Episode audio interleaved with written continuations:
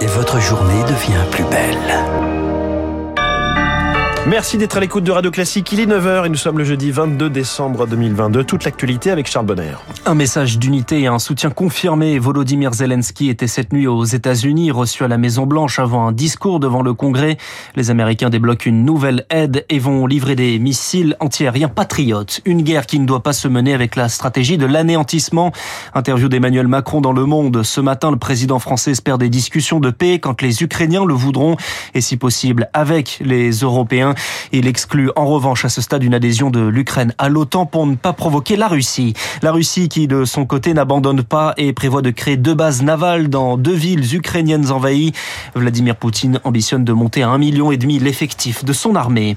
Les fêtes de Noël annulées pour un quart des voyageurs de la SNCF. 3 TGV sur 5 vont circuler samedi et dimanche. C'est encore moins que demain. Mouvement de grève des contrôleurs qui refusent la proposition de la direction.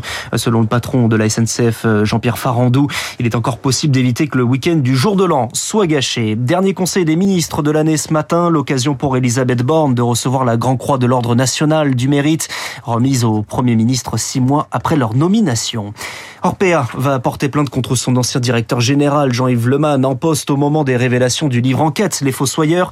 Il est soupçonné par le gestionnaire d'EHPAD d'abus de biens, de confiance et de blanchiment. En Israël, Benjamin Netanyahou finit par former un gouvernement. Il avait jusqu'à hier soir un gouvernement formé avec les ultra-orthodoxes et l'extrême droite. Le Tour de France partira de Florence en Italie en 2024. C'est une première dans une édition qui sera inédite avec une arrivée à Nice pour cause de Jeux Olympiques à Paris. Et puis Lionel Messi va prolonger au Paris Saint-Germain, c'est ce qu'annonce le Parisien aujourd'hui en France.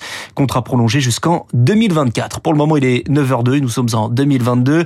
Un point sur la bourse, le CAC avec Sylvie Aubert d'Investir le Journal des Finances. Bonjour Sylvie. Bonjour Charles, bonjour à tous. Petite hausse ce matin, 0,16%, 6591 points. En fait, les investisseurs ont vraiment envie de croire au Père Noël.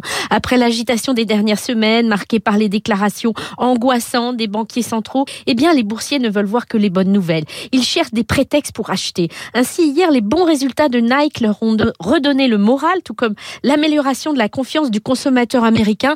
Et oui, aux États-Unis, quand le consommateur va bien, Wall Street va bien. De fait, les indices ont tous rebondi de plus de 1%. Les investisseurs vont-ils garder bon pied bon oeil toute la séance? Eh bien, cela va encore dépendre des statistiques américaines du jour. Vont être notamment annoncées les données définitives de la croissance au troisième trimestre, assorties de l'indice d'inflation.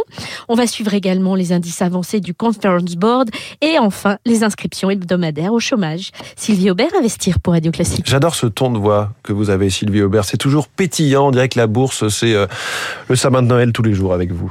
Il est euh, 9h03 et c'est l'heure de retrouver Franck Ferrand pour un, nouveau numéro de votre magazine euh, d'histoire. Bonjour, mon cher.